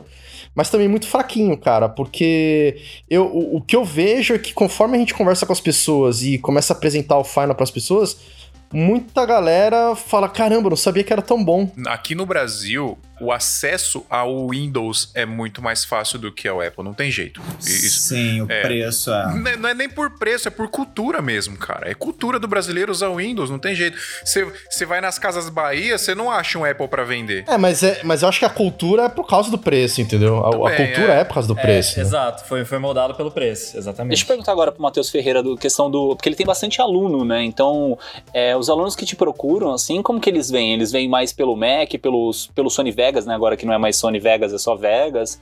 Como que? Pois é, exatamente. Que o, o caminho que rolou muito grande na edição aqui no Brasil quando a gente fala desse mercado de prosumer, né? Tipo, a, a galera que tá entrando no profissional agora, saca? Que saiu do, do, do movie maker e, e, quer se profissionalizar, que é o mercado que eu atendo hoje. Essa galera, ela teve essa cultura de, de primeiro, por exemplo, pro Vegas, que foi um software muito, muito, muito popular aqui no Brasil. E né, nessa categoria de, de pessoas e tal. É, e aí, logo depois, veio o Premiere, saca? Então, foi, foi muito uma, uma onda que eu, eu acompanhei, inclusive ajudei a fortalecer de certa forma, porque, é, no fim das contas, um dos primeiros canais que surgiu voltado para essa parte da edição de vídeo foi o Brainstorm. E, e aí, no fim das contas, o que acontece é que, assim, Existe a procura pelo, pelo Final, com certeza, porque eu já fui procurado várias vezes, tipo, ah, quando que você vai lançar um curso de Final Cut? Quando que você vai é, falar de Final Cut no seu canal? Só que o problema é que realmente não tem informação e até o momento não se, se falava muito sobre isso dentro do, do YouTube, principalmente, saca? E, e aí, por N motivos, tanto pela, pela própria cultura que a galera já tinha de sair do Vegas e ir pro Premiere, tanto pela própria cultura que a galera é, já tinha com a própria Adobe, às vezes por usar o Photoshop, por usar Illustrator, e aí, ah, tem o software que conversa com os dois aqui, que é o Premiere. Aí o cara já vai na mesma balada e, e no fim das contas tá usando a suíte inteira. Então eu acho que, que são muitos fatores que colaboraram para isso, saca? E, só que assim, existe gente interessada, mas falta falta falar mais. Eu acho que isso, esse é o, é o grande ponto, entendeu? Se você acompanha o YouTube lá fora, tipo o Marquês Brownlee, o Armando Ferreira, enfim, os youtubers grandes lá de fora do Sim, lado tech. Sim, Justin, toda essa galera grande. Você pensa que todo mundo usa o Final, e eles realmente usam. Se você vem, traz pro Brasil, acho que só o André Pili que usa. Mas em defesa do Premiere, eu prefiro mil vezes o Premiere do que o Avid, cara. Ah, sim, sim, eu também prefiro. Eu, quando comecei no, no Final Cut 10, ele tinha muito problema para importar alguns codecs e, e para exportar também, porque exportar na época eu acho que era só aquele QT codec, né, que exporta ponto .move. E o ProRes que é o ProRes sempre, né? É, na verdade, o Final, ele ainda tem uma, comparando com o Premiere, ele ainda tem uma lista limitada de formatos que ele exporta, ele, propriamente dito. Mas ele trabalha junto com o compressor, né? Então você expande, expande muito ali as opções quando você pula pro compressor. Você pode enviar direto dele para lá. O Final ele só exporta H264, ProRes, uh, uh, Apple Movie, enfim, os formatos fechados, assim, já tá pronto. Você não fica configurando igual no Premiere. Inclusive, para um usuário normal, isso é a coisa mais linda do mundo. E é o que eu gosto também, porque, tipo, eu não quero ficar perdendo tempo. Quantos megabits eu tô de, botando de banda? Qual o limite? Cara, eu não quero. Só deixa eu fazer um adendo aqui. É, para quem não conhece o compressor, ele é como se fosse o Media Encoder, só que para o Final Cut. Sim, você sai do, com o arquivo do Final, abre no, no compressor e aí você pode configurar todo o micro detalhe que você quiser do projeto e tal. Mas o Final, ele só exporta tipo assim, como se a Adobe só tivesse aquela lista, sabe? Tipo H264, Apple ProRes, é, enfim. Mas é uma meia dúzia realmente, são poucos, são poucos codecs direto dele. Pois é, então, cara, eu, eu, eu fico orbitando nessa coisa. Eu gosto muito de tecnologia. Mas na verdade eu, eu, eu, curto mais edição do que a tecnologia, sacou? É, então, assim, mano, pra mim, cara, me dá IPMG, tô feliz, tá ligado? Versão WhatsApp, tá ligado? Ou e é isso, não. Porra, eu fico irritado. Eu, às vezes eu tô nos jobs e o cara, ó, solta um, um export, eu tô no Premiere lá, eu abro aquela tela, parece uma, sei lá, uma sala de controle, tá ligado? Parece tela de é, programação, né? Eu falar, ah, tá brincando comigo, brother, que eu vou ter que preencher tudo isso. Sobre essa parada do codec, tinha uma coisa que eu tava passando muita raiva aqui, porque eu, eu faço alguns, alguns trampos pra Universal Music. E eles exigem que eu envie para eles o, o trampo finalizado em, em ProRes.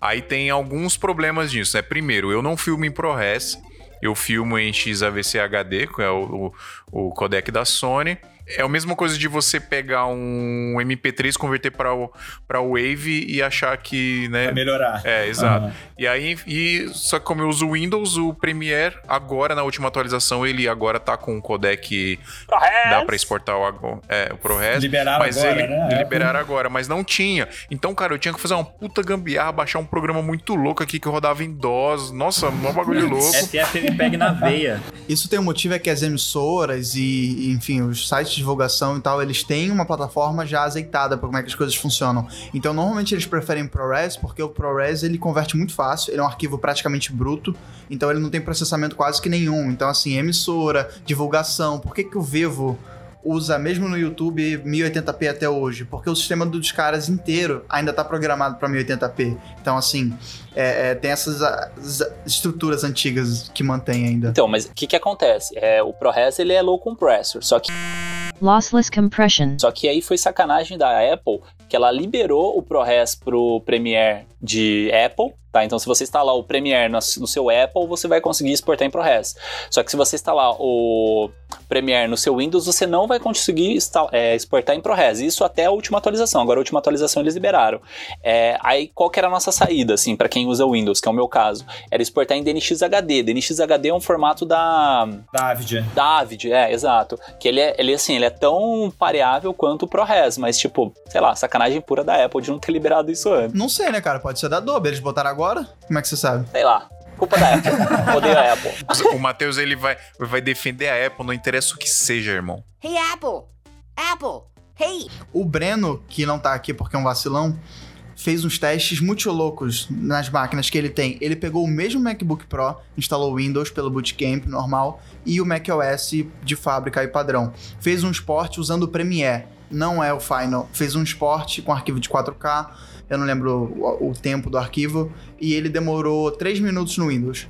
Ele ligou a máquina no Mac, o mesmo MacBook sem mudar nada. Fez um export no Premiere e ele demorou 2 minutos e 8. Pô, mas, mas, mas, mano, aí é uma diferença que, sinceramente, não faz diferença nenhuma, velho. Cara, é 30%. Como é que isso não faz diferença? Exporta aí uma parada de 10 horas. Concordo com o Fio, eu acho que a questão toda é a seguinte, cara, você tem vários pontos a se analisar. Se você tem uma máquina que vai ficar exportando vídeo o dia inteiro, óbvio, você vai ter que optar pela opção mais rápida, porque isso, sei lá, em um mês vai resultar em, tipo, três meses a menos de trabalho. Agora, você pega um fio, por exemplo, que tá acelerado, é, já tá com uma máquina que tá azeitada pra ele, tem o conhecimento de, sei lá, quantos anos editando no Premiere, tá ligado?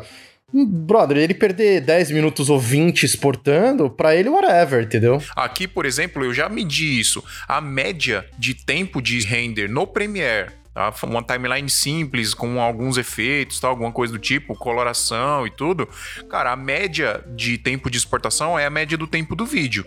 Tipo, se é um vídeo de 5 minutos, vai demorar ali uma média entre 4 e 6 minutos pra exportar. Se é um vídeo de uma hora, vai. Cerimônia de casamento, 40 minutos, edita em 15 minutos, porque é coisa simples. Eu não acho nem que o tempo de esporte vale muito. Eu tô falando isso porque eu não consigo entender como o mesmo app, só mudando de software no mesmo hardware, tem uma diferença de quase 30%. Você vê que a parada primeiro é programada para um sistema, entendeu? E depois migrada para outro. A atualização do, da Adobe, ela sai primeiro no macOS. A explicação é que outro software, não tem nada a ver. É otimização do sistema operacional também. Não, mas é que o, o que o Matheus falou é tipo Premiere no Windows e Premiere no Mac. O Premiere no Mac roda melhor, mas é porque o Mac ele é uma plataforma assim mais estável. Ela, ele só ele precisa pensar no hardware menor do que o Windows. Isso é acontece mesmo. Pode ter a questão do bootcamp ali no meio do caminho também, né? Porque bem ou mal é uma gambiarra, né? É, eu acredito que o Bootcamp tenha, tenha, tenha mudado isso aí também, é verdade.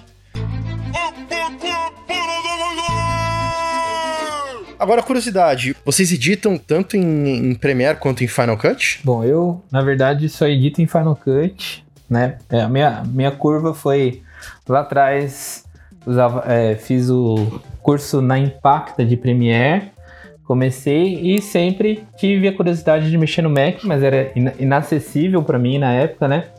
Até um dia que eu consegui comprar um Mac Mini e esse Mac Mini ele tinha metade da configuração dos meus PCs que eu tinha montado, tudo com, com a última geração da época, né? E aí foi exatamente esse teste que eu fiz. Eu, eu editei um casamento no PC e editei o mesmo casamento no Final Cut 7 na época, né? Apanhando pra caramba, que eu não conhecia muito bem a ferramenta.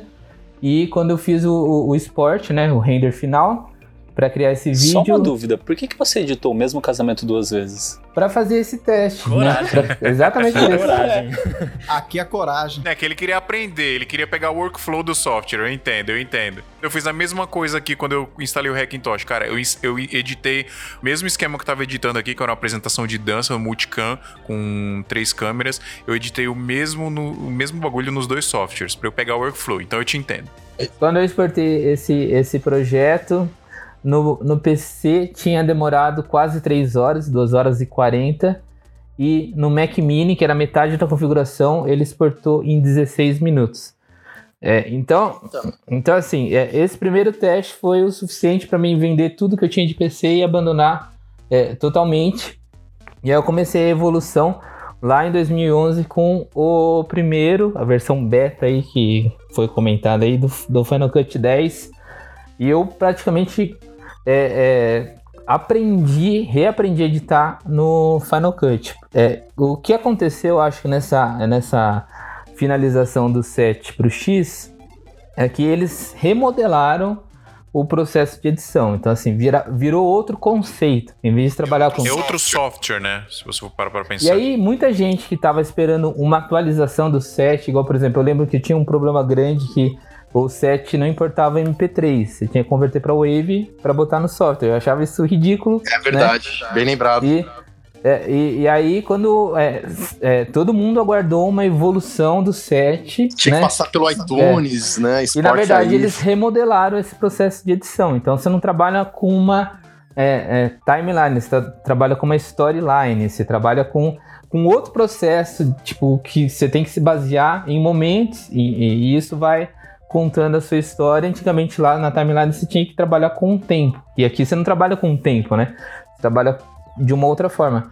E aí eu fui reaprendendo com todas as atualizações, passei vários problemas, cheguei a perder projeto, é, porque é, numa versão você mexia e ele virava um vídeo individual, depois numa próxima versão, sem eu saber se eu abria um projeto antigo, se eu, se eu mexia ele apagava de tudo, e aí eu fui ver, tipo, tinha perdido muita coisa, então assim, eu fui aprendendo com essa evolução também.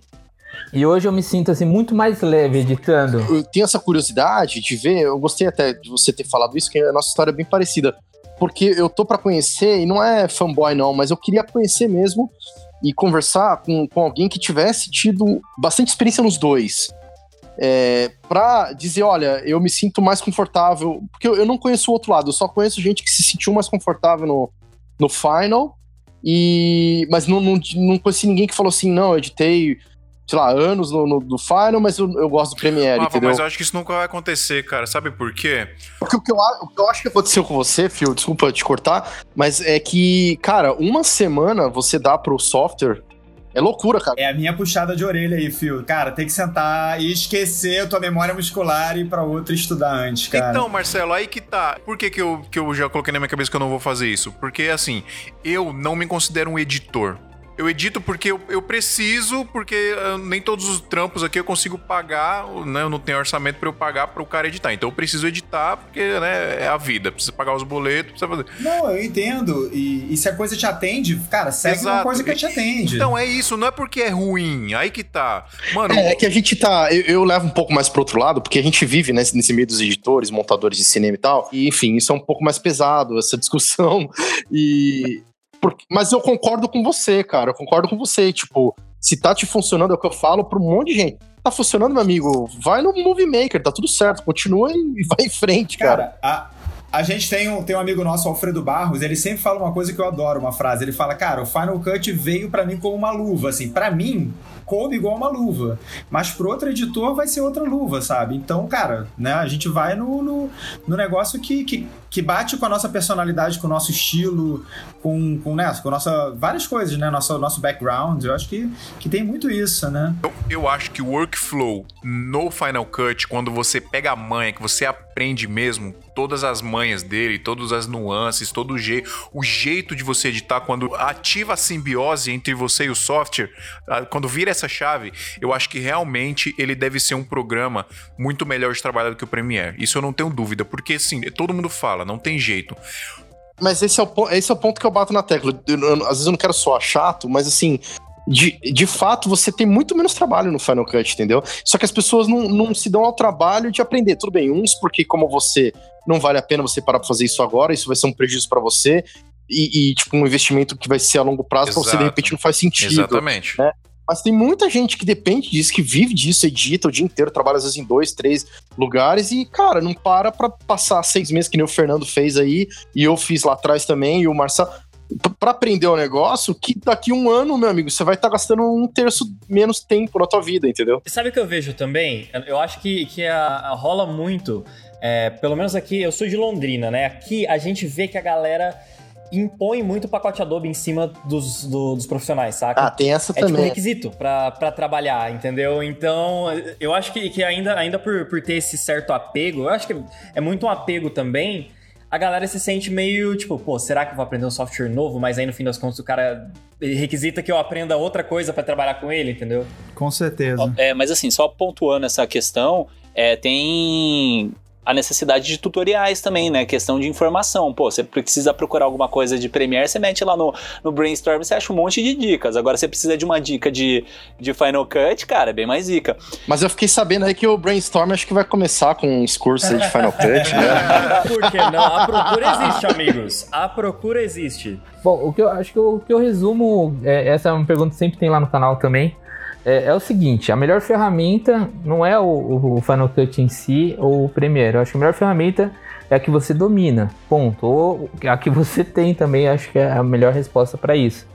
É, se você tem é, uma oportunidade de conhecer as duas plataformas, Mac, Windows, é, isso seria o ideal para realmente você ter uma escolha correta para frente. Eu acho que tem que ter essa intimidade, tem que ter esse o, é, olhar, é, se identificar com a ferramenta e acabou. É, eu, o que eu vejo alguém fazendo no Premiere, eu consigo reproduzir isso no Final Cut. Eu acho que hoje não tem mais essa, é, essa diferença brutal. Ah, lá tinha é, é layer de ajuste, aqui não tem. Ah, tudo dá para fazer, então praticamente é, são formas de trabalhar. E quem tiver muita dificuldade em querer é, quer aprender, mas não tem muito conteúdo aí, a gente tem um curso também migrando para Final Cut. Quem tiver interesse, tamo junto aí. A gente faz um descontinho para quem estiver assistindo. Assistindo esse áudio de podcast. é, ouvindo é, esse podcast e tal. Quem tiver interesse, tamo junto. E basicamente é isso. É, a treta sempre vai rolar. É tipo você falar de futebol, é tipo você falar de qual é o melhor BMW, ou Audi, ou, ou Mercedes. Cara, não, cada um tem suas, suas particularidades, né? Bom, mas vamos lá. É... Vantagem e desvantagem de um pro outro. Timeline. Eu já vou falar desse negócio da timeline magnética aí, porque eu não entendo muito isso, porque também tem o bagulho magnético no, no Premiere. Qual é a diferença que tem no, no, no Final Cut? Por que, que, é diferente? A timeline magnética, na verdade, um comportamento que já existia no Premiere e no Final 7, os finals anteriores, que é o Ripple Delete, né? Se você dá delete, se você dá delete segurando Shift, a timeline já fecha automaticamente. E, e você tem o simplesmente deletar e ficar um buraco. O que eles fizeram no Final Cut foi inverter o comportamento. Então, por padrão, você deleta um clipe, a timeline fecha o buraco. Se você não quiser isso, você segura o Shift e o buraco fica da mesma forma que no Premiere. Então, eles inverteram, eles inverteram o comportamento. É, um pouco mais evoluído porque você pode conectar clipes também, enfim, vai longe essa história, mas basicamente é isso que o Marcelo falou. Mas tem uma, algumas coisas a mais como você pode caminhar com vários blocos que você vai conectando você movimenta uma coisa, tudo vem junto, entendeu? Isso, a relação passou a ser vertical, né? Entre os, entre os elementos. Ou seja, o Final Cut é, é Minecraft. Mais ou menos. Você acha melhor a timeline do Final Cut, então, por causa disso aí, do Magnetic mesmo? Para mim é o grande pulo, junto com metadados, que é uma outra questão aí de organização do Final 10, eu acho que é o grande. É, é a coisa que me atrai é, principal do, do Final 10. Assim, puxando para esse lado que eles já falaram de todas essas mudanças que rolam nessa timeline magnética, no Premiere tá bem legal que você tem aquele editor de atalhos do, do de teclado que dá para você inverter tipo todas essas funções. Então você consegue controlar isso. Eu acho o máximo. Acho que o diferencial não tá nem na timeline em si, mas sim nessa, nesse lance de você conseguir personalizar do jeito que você acha melhor. Mas assim, o que mais me atrai na timeline do Premiere é o, o, são os adjustment layers. Para mim aquilo é, é incrível. Adjustment Layer, Master Clipping, essas paradas de adicionar efeitos de uma vez só em muita coisa é o que acelera bastante o processo. Eu gosto de jogar um arquivo na timeline do Premiere e já tá tudo separadinho áudio e vídeo, porque eu mexo muito com áudio. Eu mexo tanto com áudio quanto eu edito vídeo. Tem tem trampo aqui que eu faço de vídeo que eu praticamente crio uma música no Premiere. Então eu gosto dessa liberdade que eu tenho. Não sei se, se no Final Cut dá pra fazer isso também. Se dá, não sei se dá pra configurar isso, porque eu vi que é tudo meio grudado lá. Eu tava até com dificuldade de separar É, lá, né? Não, dá sim, Fio. É porque você foi no caminho do Detach Audio, que é um comando mega destrutivo. Na verdade, era um, era um outro caminho que tinha, que tinha que ter ido ali. Mas bora nessa, vai. Import e export. Que, qual que é a vantagem no Final Cut? Pra mim, o que muda tudo no jogo é isso. A timeline magnética ela é um big point, mas o que muda é a forma de decupar. Você pode decupar, decupar no Final do jeito que todo mundo faz. Arrasta o bruto todo, joga na timeline e corta dali. Só que esse é o jeito que o Final não quer que você faça. Ele quer que você decupe no browser. Você decupa com in point, out point, marcando favorito, é, tagueando as coisas por texto, botando bullet points favoritos, enfim. Você vai decupando o material ali. Quando você joga pra timeline, eu já tô com, com o negócio pronto. E assim, a primeiro ponto você fala, nossa, que lento, você perde muito tempo. Só que quando o projeto precisa e sempre precisa de mais trabalho no futuro, eu sei onde está tudo. Então, tipo, em 10 segundos eu pego um negócio. Não, isso é legal mesmo. Tem que admitir, tem que admitir. Isso é bom.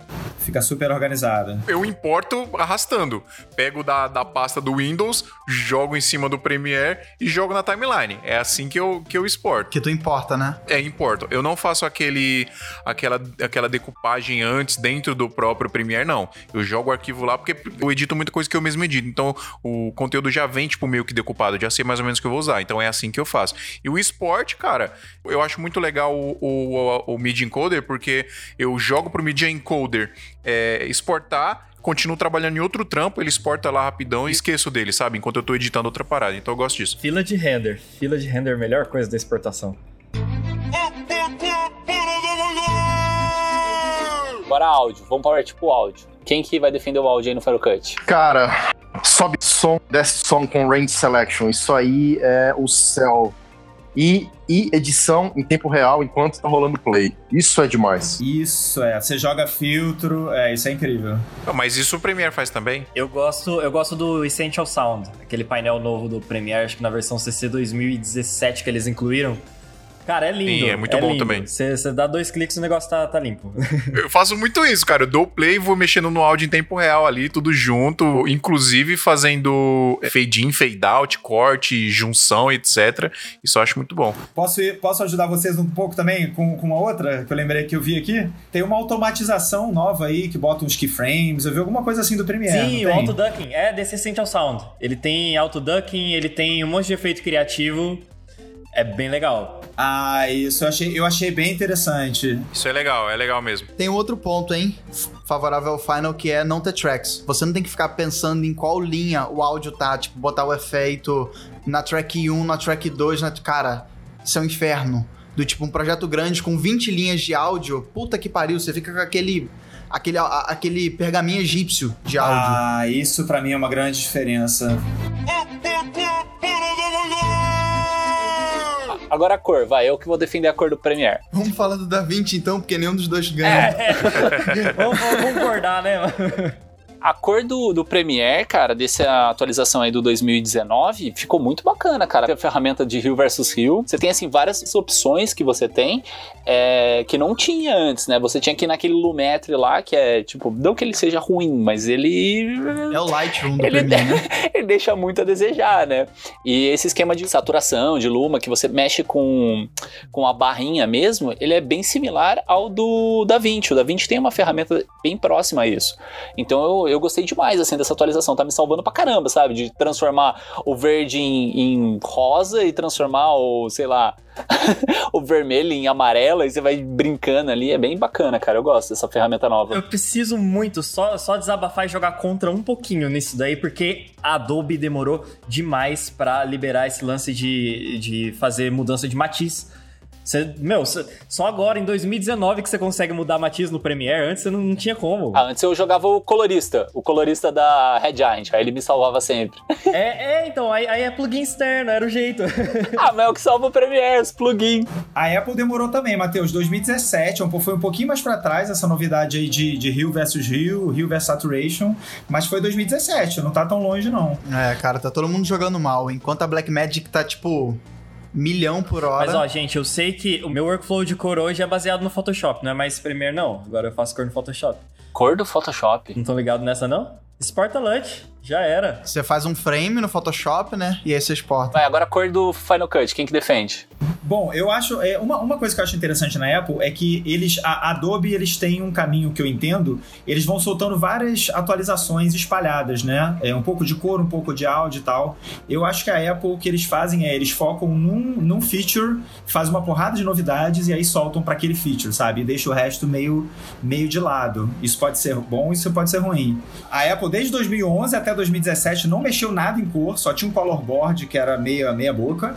E aí eles vieram com uma, com uma mega mudança. E aí a gente tem color wheels, a gente tem, é, tem esse. Tem Rio versus Rio, tem o. Tem a. Esqueci o nome agora, os curves. E aí eles atualizaram muita coisa, sabe? E isso eu achei, achei muito legal que eles, que eles trouxeram é, em 2017. E tem as máscaras também. A gente tem máscara de formato e máscara de cor que você começa a colocar aquilo ali, você faz um milhão de, de ajustes pontuais, que eu acho que é uma, uma, uma das coisas que, que faz diferença, assim, nessa, nessa ferramenta de cor do Final. É, tem a questão dos LUTs também, que eles atualizaram. Cara, eu acho que o grande benefício da cor pros dois, para todo mundo, para todos os softwares, foram as câmeras, cara. Eu lembro qual, como era dificultoso fazer cor no Final 7, no Premiere, tipo, há 10 anos atrás, tá ligado? E hoje em dia você pega essas câmeras que já vem aquela coisa meio flat. É, o login, né? Puta, cara, você sobe lá, é, você dá uma baixada nas baixas, abre o Vector Scope lá, dá uma regulada, joga uma saturação, tá pronto. Meu Deus, era um terror fazer cor, cara. Hoje em dia, em três cliques, você resolveu dar um copy-paste lá em todo o resto. Pois é, já tem. A galera usa LUTs hoje. Hoje, tipo, cê, você tem os perfis de cor, você já salva o preset com um LUTzinho lá e já corrige, saca? Motion agora, vai. Quem que vai defender o Final Cut Motion? Puta, eu, cara, eu uso um milhão de plugins, eu trabalho com Motion 24 horas, eu faço vinheta, eu faço transição, eu faço um monte de coisa, tudo dentro do Final. Eu mostrei um vídeo uma vez lá no Audiovisual Art, a galera ficou tipo, ah, After. Não, mano, eu fiz dentro do Final Cut, eu não saí para fazer nada. Eu não abri o After, eu não abri o Motion, eu não abri nada. Dentro do Final, tudo já montado e tal. E ao mesmo tempo, diferente do After e as softwares que são muito pesados, é 422, ele tá renderizando enquanto você tá fazendo pra ProRes e tal. Então, tipo assim, você atualiza a curva, a velocidade e tal, segura o mouse, espera tipo 5 segundos, renderizou. Você vai lá e dá play em tempo real na qualidade máxima. Isso para mim faz toda a diferença. É, um dos motivos, só, só te complementando, Matheus, um dos motivos da gente ter essa facilidade é porque o Apple Motion, que é o After Effects da Apple, né? O código dele, eu já li, é, o código dele ele tá todo dentro do Final Cut. Então, é como se você tivesse o código de um, de um After Effects dentro do Premiere. Então, ele entende tudo que você pode criar no Apple Motion e aí você tem, um, você tem os desenvolvedores que acabam criando plugins, esses plugins todos, para o Final Cut, né? E aí eles acabam, é, isso facilita, você tem uma ferramenta ali de criação de efeitos mesmo pro, pro Final Cut. Eu acho que o que, o que facilitou muito uh, o trabalho de motion no Premiere foram os Essential Graphics. A Adobe agora tá com esse negócio de Essential tudo. Então tem os Essential Graphics que agora você consegue criar o que eles chamam de Mo, MoGraph Templates. Você cria dentro do After, exporta de, do After pro Premiere num formato que o Premiere consegue ler em tempo real. É como se tivesse um mini projeto do After dentro do Premiere, só que o mais massa é que você pode mandar, você pode compartilhar com alguém que nem precisa abrir o After, não precisa nem ter o After instalado e ele consegue rodar de dentro do Premiere. Plugins, agora a gente primeiro. Certo, plugins de Premiere, eu gosto bastante da parte de áudio, que é VST, então, tipo, praticamente todos os plugins que funcionam em qualquer editor de áudio, tipo Audition, tipo, é, sei lá, Pro Tools, você consegue usar no Premiere, ele reconhece. É, e tem também o, o lance dos, dos, plugins, assim, que eu particularmente gosto mais dos plugins de cor, que, meu, gigantesca a, biblioteca de, de cor que a Red Giant tem, Boris tem. É, então eu acho que é, é, é, massa esse, esse foco que a galera tem em produzir plugin pro, pro Premiere. Ó, para defender o Final Cut, eu vou falar que, mais uma vez, também é uma outra coisa que era muito zoada, era muito difícil conseguir, e hoje em dia a gente tem praticamente um Final Cut que é baseado é, inteiro nesse mercado de plugins, né? Tanto de LUTs, de, de plugin. Cara, o ecossistema de plugin do Final faz o do Premiere parecer, tipo, venda de esquina. E é animal porque, por exemplo, ele é um plugin já meio antigo, mas que me ajudou horrores, cara. Chamava... Eu acho que ele nem... Ele descontinuou, não lembro chamava The H Reincarnation X. Basicamente era um que ele preenchia uh, um problema que tinha muito. Hoje em dia acho que não tem mais da, dos Dead Pixel, né? E hoje em dia não tem mais esse problema de Dead Pixel, né? Tem, tem sim. Ainda tem? Cara, esse plugin, bicho, era sensacional. Porque ele copiava os frames dos lados, assim, tipo, um, um do lado do outro. O, pixel, o, né? pixel, é, frame não, o pixel.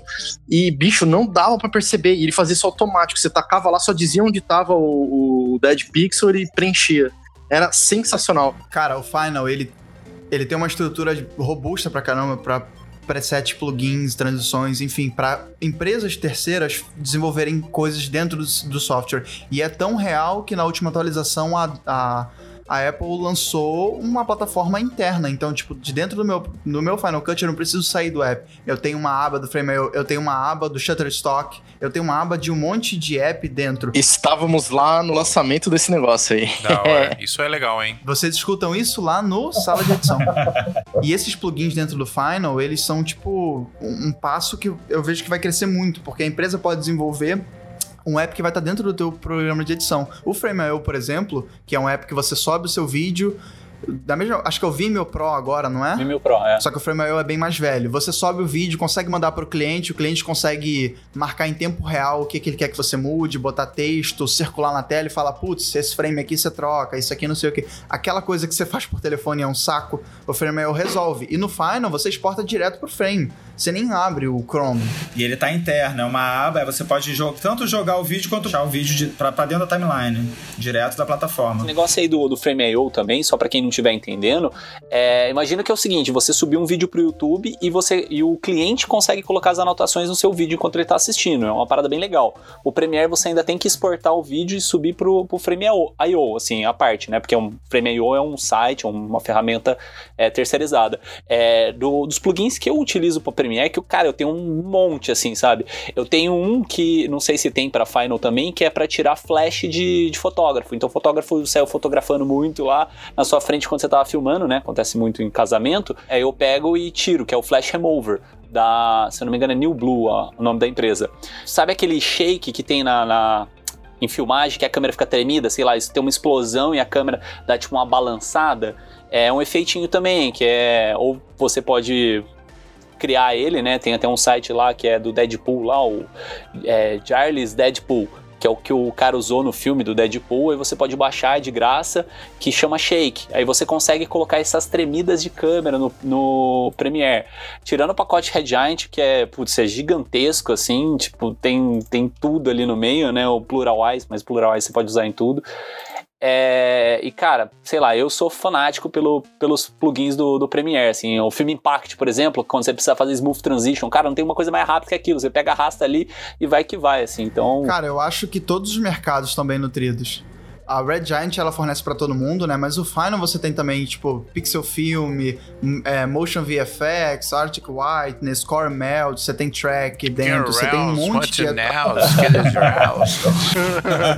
você tem app que faz tracking de texto dentro do Final, você tem app que faz cor, você tem tudo, velho. O grande problema é que para desenvolvimento dentro do Premiere ainda tá muito fechado. Dentro do After Effects, por exemplo, pô, você consegue programar dentro do After e tanto tem um site chama AE Scripts que é enorme, enorme, enorme, enorme, só de gente programando ferramenta para pro After. Só que não tem a mesma coisa pro Premiere porque ainda é fechado, você não consegue rodar script dentro do Premiere. O- é, é engraçado que até o Vegas tem isso, gente. O Premiere ainda não. Então. tá Não fala mal do Premiere, a gente tem que entender. Desculpa, mas é que eu tenho, eu tenho que desabafar aqui. Acho que todo mundo concorda que estabilidade não tem jeito, né? O, o Final vai ganhar. Só uma defesa aqui, que ó, tem, tem algumas coisas que a galera não leva em consideração com relação ao Premiere. Que é assim, é, eu, eu tive a oportunidade esses tempos atrás de conversar com o gerente. Ele não, eu não lembro do que, gerente do que, que ele é, eu não vou nem mencionar o nome dele. O gerente. Mas é ele que dá suporte pra galera que usa Premiere é, na indústria aqui no Brasil. Então, emissora de TV. É, e, e ele me falou que o que é mais bizarro é que 95% dos casos de problema com o Premiere é culpa do sistema operacional. E aí a galera usando Windows e usando coisas no Windows que atrapalham o funcionamento correto do Premiere. Baixando torrent enquanto edita. é, exatamente, baixando os torrents. Não, e, e, o pior é que é uma, são umas coisas bestas. Eu até brinquei no começo, falei lá do, do antes da gente gravar, falei do, do site de banco, que tem um, um, um, app que, os, que o site de banco instala no seu computador que atrapalham demais a Creative Cloud funcionar. E aí, tipo, ele falou que a solução era limpar isso, saca?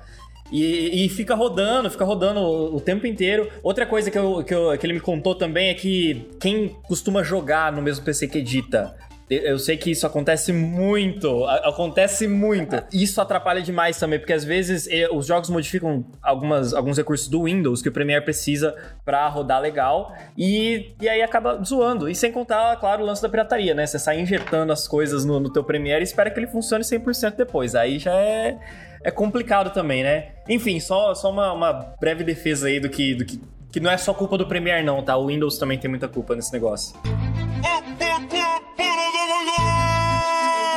Acesso a tutoriais, aí então a gente pode falar que o Premiere ganha de lavada, né? Pelo menos aqui no Brasil. Sim, português pelo menos. Em inglês tem muita coisa. É nessa semaninha que eu fiquei que eu fiquei tentando aprender o Final Cut, cara, foi uma coisa que eu percebi muito assim. Procurei uma ou duas vezes assim coisa em português e desisti. Comecei a procurar só em inglês, comecei a assistir tutorial em inglês, porque simplesmente não tem, cara. É pouquíssima coisa que tem. É, eu tô eu tô começando a dar um gás lá na minha página esse ano, tipo, resolução de ano novo, tentar publicar publicar direto e vou ver se eu começo a, tô, tô começando a fazer umas coisinhas também de tutorial. Galera, é isso? Temos? Temos. Temos esse episódio. Pô, galera, deixa eu agradecer aqui, primeiramente, o pessoal do Sala de Edição novamente, Marcelo Ferraz, Rafa Costa aí, porra, muito foda. valeu, cara. Pô, cara, o prazer é nosso, cara. A gente ficou muito feliz de vocês chamarem a gente de novo, velho. Sempre que quiserem. É, só falar aqui que o crossover que a gente gravou lá Vão procurar, tá nas duas timelines aí, galera. Se vocês não ouviram ainda o crossover que a gente fez com sala de edição, tá na timeline deles, tá na timeline nossa. E foi um episódio que trouxe bastante ouvinte aqui pra gente. Foi muito gratificante, foi muito legal. Queria agradecer também o Matheus Ferreira, lá do Brainstorm Tutoriais. É outro cara que, se você não conhece, você tá vivendo errado. Sua vida tá sem sentido. Por favor, vai lá, puta. Canal foda. Um dos melhores, se não for o melhor canal de tutorial aí. Eu que agradeço, cara. Foi uma experiência incrível. Valeu mesmo. Prazer enorme estar com vocês aí. Obrigado, cara, ter aceitado o nosso convite e ter participado. E o resto aí você já sabe, né? Matheus Lopes, Adriano, o Fernando César, que já saiu fora aí, teve que sair por causa da neném dele. É, deixa eu só divulgar o Instagram da galera aqui. O do Adriano Adriano14. O Instagram do Matheus Lopes é. Ma... Como é que é, Matheus? Lopes Corte. O Matheus, ele muda o Instagram dele uma vez por semana. Agora tá. Não, não, agora é isso agora aí. tá Lo... Lopes Corte. Marcelo Ferraz, como é que tá seu Instagram lá, Marcelão? Cara, pra, pra essa discussão, acho que é legal galera ir no Falando Final Cut. Que aí eu tô publicando lá. Vai lá no Falando Final Cut. É, Rafa Costa quer falar o seu aí? Rafa Costa 83 e sala de edição. O Matheus, o seu tá, o Brainstorm Tutoriais é Brainstorm Tutoriais mesmo, né? Isso, isso aí. E o seu pessoal você tem? Você quer divulgar? Tenho, mateus.wmv, Mateus CH. Observação, no último episódio minha cabeça explodiu quando eu descobri que WMV não era por causa do, do Windows Moving Videos, era por causa de We Make Videos. Pois é, exatamente. Genial. Exatamente. We Make Videos. Oh, não sabia. Deixa eu fazer uma, um jabá aí pro, pro Matheus, que ele tem um grupo de Facebook que chama Boteco dos Ferreiras.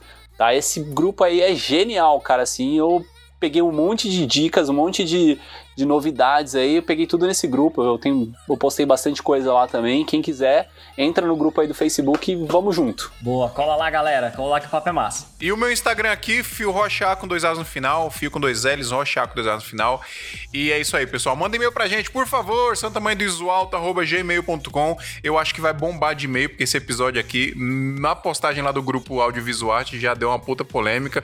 E, por favor, cara, é, a gente falou bastante coisa aqui, mas não falamos quase nada ao mesmo tempo. Tem muita coisa para se discutir entre esses dois softwares aí. Então manda e-mail pra gente. Segue a gente lá no Instagram também. É smia.podcast. E é isso aí, pessoal. Muito obrigado aí a presença de todos pela gravação gigantesca aqui, mas muito produtiva. E até semana que vem. Posso, Fio, Fio, posso falar uma frase bonita pra fazer as pazes? Pode.